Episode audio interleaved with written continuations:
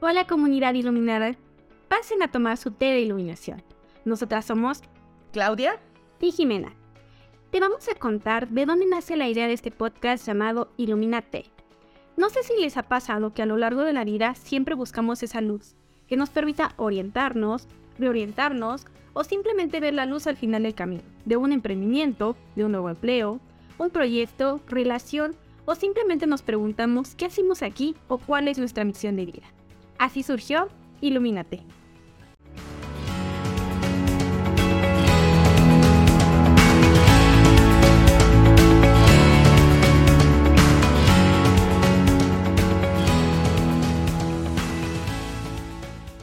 Hola Clau. Hola Jimé, ¿cómo estás? Bien, bien Clau, ¿y tú? Muy bien, gracias. Cuéntame cómo te fue de vacaciones. Muy bien, amiga. Creo que los momentos de descanso son tan importantes como los momentos de trabajo. Lo necesitaba, me hacía falta y aquí estamos ya de regreso con todas las pilas del mundo. Oye, pues sí, porque si alguien ha trabajado y sabe de el tema en el que hoy vamos a hablar y que dejamos pendientes en el capítulo anterior respecto, cuéntanos desde tu experiencia, ¿Crees que se pueda trabajar y emprender al mismo tiempo? Uy, amiga, esa es una pregunta que me encanta y te voy a contar una experiencia personal. Las primeras personas que me enseñaron que se podía trabajar y emprender fueron los médicos, porque yo trabajaba en un centro donde había médicos y justamente casi todos, si no es que todos, tenían un consultorio aparte de su trabajo de ocho horas. Ellos terminaban su jornada y se iban a su consultorio, ¿no? Y entonces creo que fueron las primeras personas que me quitaron este, que cambiaron mi chip, mi mindset y cambiaron mis creencias sobre trabajar y emprender. Entonces, pues la respuesta yo creo que aquí ellos nos la dieron. Si es posible trabajar y emprender, la cosa es que no es fácil.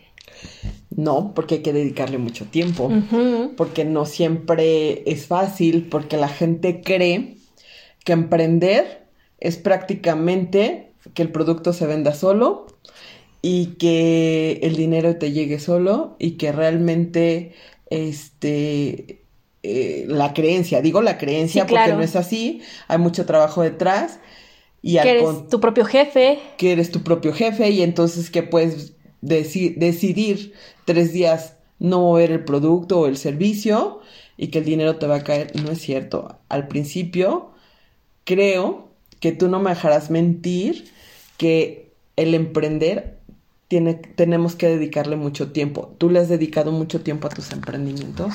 Fíjate que esa, esa pregunta me encanta porque son dos cuestiones. Le he dedicado mucho tiempo a un trabajo formal, horas extra, y le he dedicado mucho tiempo a mi emprendimiento. La cuestión aquí es la siguiente.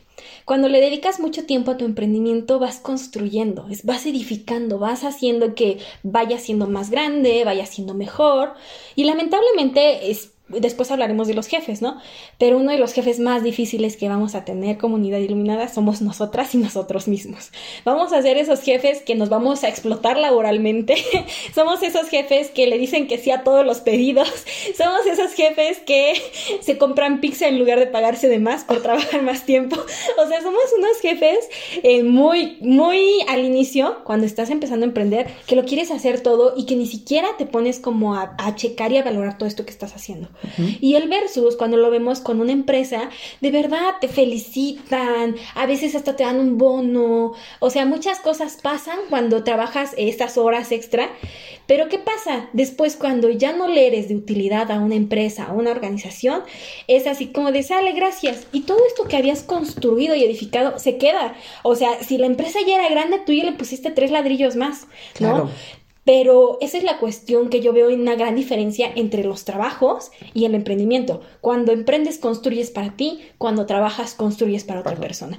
Que no veo que estén necesariamente excluidos, porque a veces el emprendimiento necesita un cierto capital, no solo de dinero, también a veces de conocimiento. Y de tiempo. Y de tiempo, exacto, ¿no? Así es. Entonces, a veces primero tuviste que haber tenido este trabajo y a veces, eh, pues también tienes esta parte de emprender. Ahora, ¿qué pasa cuando emprendes sin trabajar? Hay este, esta patita chueca de no tengo para pagar la luz, mis gastos fijos, mis tarjetas, porque pues solo me estoy dedicando a emprender y el, el emprendimiento es muy nuevo, ¿no? ¿Qué pasa si solo trabajas y no emprendes? Bueno, si tienes esta parte de cosas seguras como tu sueldo, tus vacaciones, eh, sabes que todo lo que vas a tener ahí va a ser cierta seguridad porque en esta vida nada es seguro. Así es. ¿No? Entonces, están como esta parte, normalmente los vemos mutuamente excluyentes, pero la literatura y expertos en emprendimiento justamente mencionan que uno de los mejores momentos para emprender es cuando tienes un trabajo. ¿Por qué? Porque si nada más tienes eh, si tienes este sueldo fijo, tienes un poquito capital para invertir, ¿no? A diferencia de que si tienes solo tu emprendimiento, no has vendido y no tienes nada de capital, eh, hay algo que pasa con el emprendimiento y sobre todo porque necesita de ti, de tu creatividad, de tu energía. Si te sientes presionado por el dinero, estresado, no haces muchas cosas porque te preocupas por el dinero, por qué voy a comer y entonces ya no se vuelve algo bonito, se vuelve una experiencia hasta incluso terrorífica. Ahí me encantaría hacerte otra pregunta, Jimé. El emprendimiento, ¿qué diferencia tú me puedes aportar respecto a emprender por gusto o por necesidad? Ay, ay, amiga, me encanta, me encanta. Yo siempre digo que la necesidad es la mamá de muchas cosas, ¿sabes? Ahora, creo que y tal vez voy a sonar extraña, nadie emprende por gusto. ¿Sabes? O es muy difícil que alguien emprenda por gusto, solamente. Puede ser, hay linajes, hay linajes, porque también hay linajes que solo se dedican a esta parte del emprendimiento y bueno, ya consolidan empresas. Pero es porque traen un behind, ¿no? O sea, un detrás de, o sea, un, un, mira, algo que pasa con el emprendimiento es que necesita cierto soporte, ¿no? Por ejemplo, muchos jóvenes de ahí emprenden porque están con sus familias, sus papás, ¿no? Y entonces saben que la comida, la luz, el agua lo tienen seguro y ellos solo se tienen que preocupar por generar dinero para ellos, ¿no? Claro. Y entonces, aún así, tienen esta necesidad de, ¿sabes? Por eso lo menciono la parte de necesidad. Pero cuando es una necesidad económica, ahí viene algo bien distinto, ¿no? Sí. Porque una, en esta parte era como una necesidad de reconocimiento, de poder dar mis gustos, de ejercer mi carrera, ¿no? Porque a veces es incluso difícil encontrar trabajo de tu carrera y decides emprender para poder trabajar sobre tu carrera, ¿no? Algo que me gusta de los emprendimientos o los emprendedores es cuando se inventan un trabajo. Esa es mi parte favorita del emprendimiento, ¿no? Cuando alguien se inventa un trabajo que no existía, pero él ya lo hizo un trabajo, ¿no? Claro. ¿Y cuántas veces preferimos? Una vez me decía alguien que la parte del empleo formal está muy relacionada con la parte del padre. Y entonces, pues yo en algún momento lo trabajé mucho en terapia, porque yo decía, me siento muy ligada, muy ligada a la parte solo profesional, cuando yo vengo de un linaje de mucho emprendimiento o de, de consolidar algún negocio y vivir solo de ese negocio, de no la seguridad de un empleo y como al principio tú lo decías y me encantó esta parte, es bonito construir para otros, pero también se puede acabar en cualquier momento. ¿Y cuántas veces dejamos de observar que podemos trabajar a la par y diversificar nuestra generación de ingresos? Porque cuántas veces decimos, me voy a jubilar o ya no quiero estar en esta empresa o en este trabajo, pero solo, solo tengo estos ingresos. Ajá. Y entonces, a veces ahí también te quedas por necesidad. Exacto, y viene la pregunta, ve, interesante, o sea, te digo, la necesidad está en muchos lados y en muchas, de muchas formas, pero a veces te quedas en una empresa porque dices, si no estoy en esta empresa, ¿qué voy a hacer? Así es. Y esa pregunta, y si no tienes esa respuesta, dices, pero es que emprender, y empiezas con nuevas dudas e inseguridades de, es que a mi edad, es que yo nunca he hecho otra cosa, es que si fracaso. Y entonces justamente esta parte de equilibrar este trabajo y el emprendimiento, la verdad es pesadísimo, te lo puedo decir, porque las veces, yo, yo las veces que he trabajado y emprendido me ha sido muy pesado, en el sentido de que a veces es desvelarte para poder hacer el trabajo, levantarte muy temprano, no salir, muchos sacrificios, creo lo hablábamos en otro momento, muchos sacrificios que no se ven, ¿no? Alguien dirá, ay, es que tiene su trabajo y su emprendimiento, ¿no? Pero realmente implica todo un detrás de el poder tenerlo. Y a veces yo siempre digo, ¿no? El amor a un emprendimiento se nota. Cuando tú a tu emprendimiento le dedicas todo ese tiempo, energía y atención que le dedicas a una empresa formal, créemelo, se ve. Yo siempre les decía a mis emprendedoras, dedícale ocho horas al día, todos los días a tu emprendimiento y vas a ver el resultado que tienes. ¿Por qué? Porque te lo estás tomando en serio, porque lo estás viendo como un trabajo y no como algo que nada más tienes que hacer porque sí, ¿no? Lo que decías, ¿no? Y creo que no lo cerramos, esta parte de el emprender por necesidad. Si hay emprendedores que surgen a través de la necesidad. Hablemos de la pandemia. ¿Cuántos nuevos negocios no hubo? ¿Cuántas food trucks no se vendieron? ¿Cuántas, eh, ¿Cuántas personas no dijeron, ahora yo vendo esto y todo, no? Ahorita que terminó la pandemia, de pronto empezaron a bajar todo ese número de emprendedores, ¿sabes? Claro. Así como nacieron un boom de emprendedores, sí, claro. de pronto desaparecieron todo ese boom de emprendedores y solo se quedaron aquellos que están perseverando, aquellos que están confiando en su emprendimiento. Innovando, generando. Exacto creatividad, porque de verdad es que creo que emprender también te lleva a ver las necesidades del otro, pero también cómo vas a satisfacer todo el tiempo, porque todo el tiempo el mercado está cambiando. Pero también, Jimena, aquí me encantaría que nos dijeras desde tu experiencia cuántas veces vemos a nuestras compañeras o compañeros del escritorio de al lado con la cara triste porque solo sí les da miedo atreverse a emprender porque las creencias, cuántas veces te dicen, ah, pero vas a ser exitosa si tienes una carrera y muchas veces asociamos el éxito económico con tener conocimientos. Y creo, no sé, aquí me encantaría que tú me dijeras, qué tanto repercuten los conocimientos y qué tanto repercuten las habilidades para un emprendimiento. Ah, muchísimo, amiga, porque cuando eres emprendedor eres todólogo, ¿no? O todóloga. no, comunidad iluminada no me va a dejar mentir, ¿no?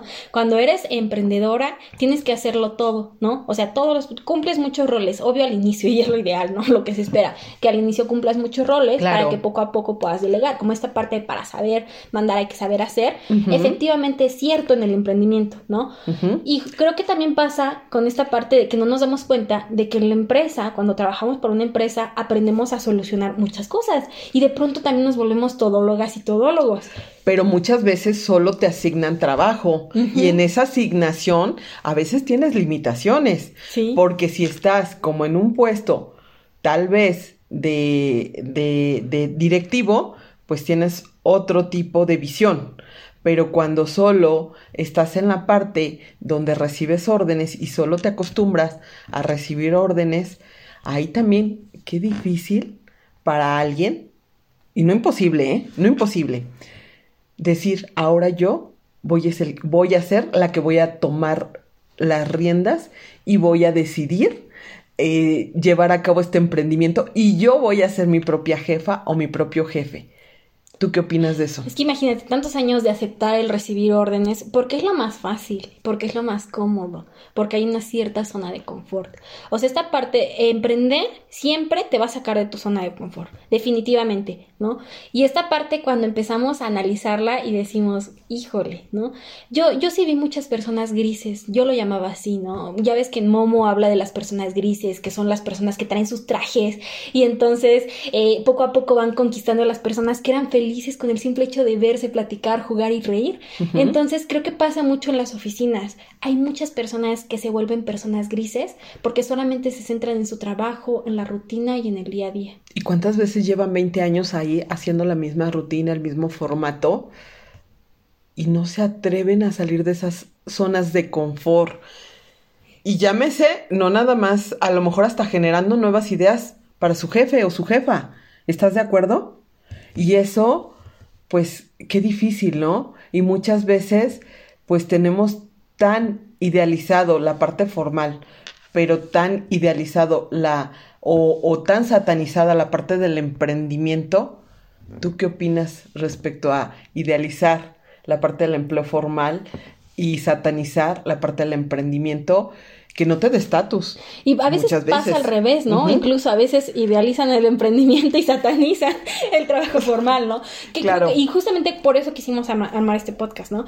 Todo tiene un equilibrio, todo se puede, o sea, como en esta parte de trabajar y analizar y ver desde las diferentes perspectivas, ¿no? Si tienes un trabajo de 9 a 9, seguramente va a ser muy difícil que tú puedas emprender, ¿no?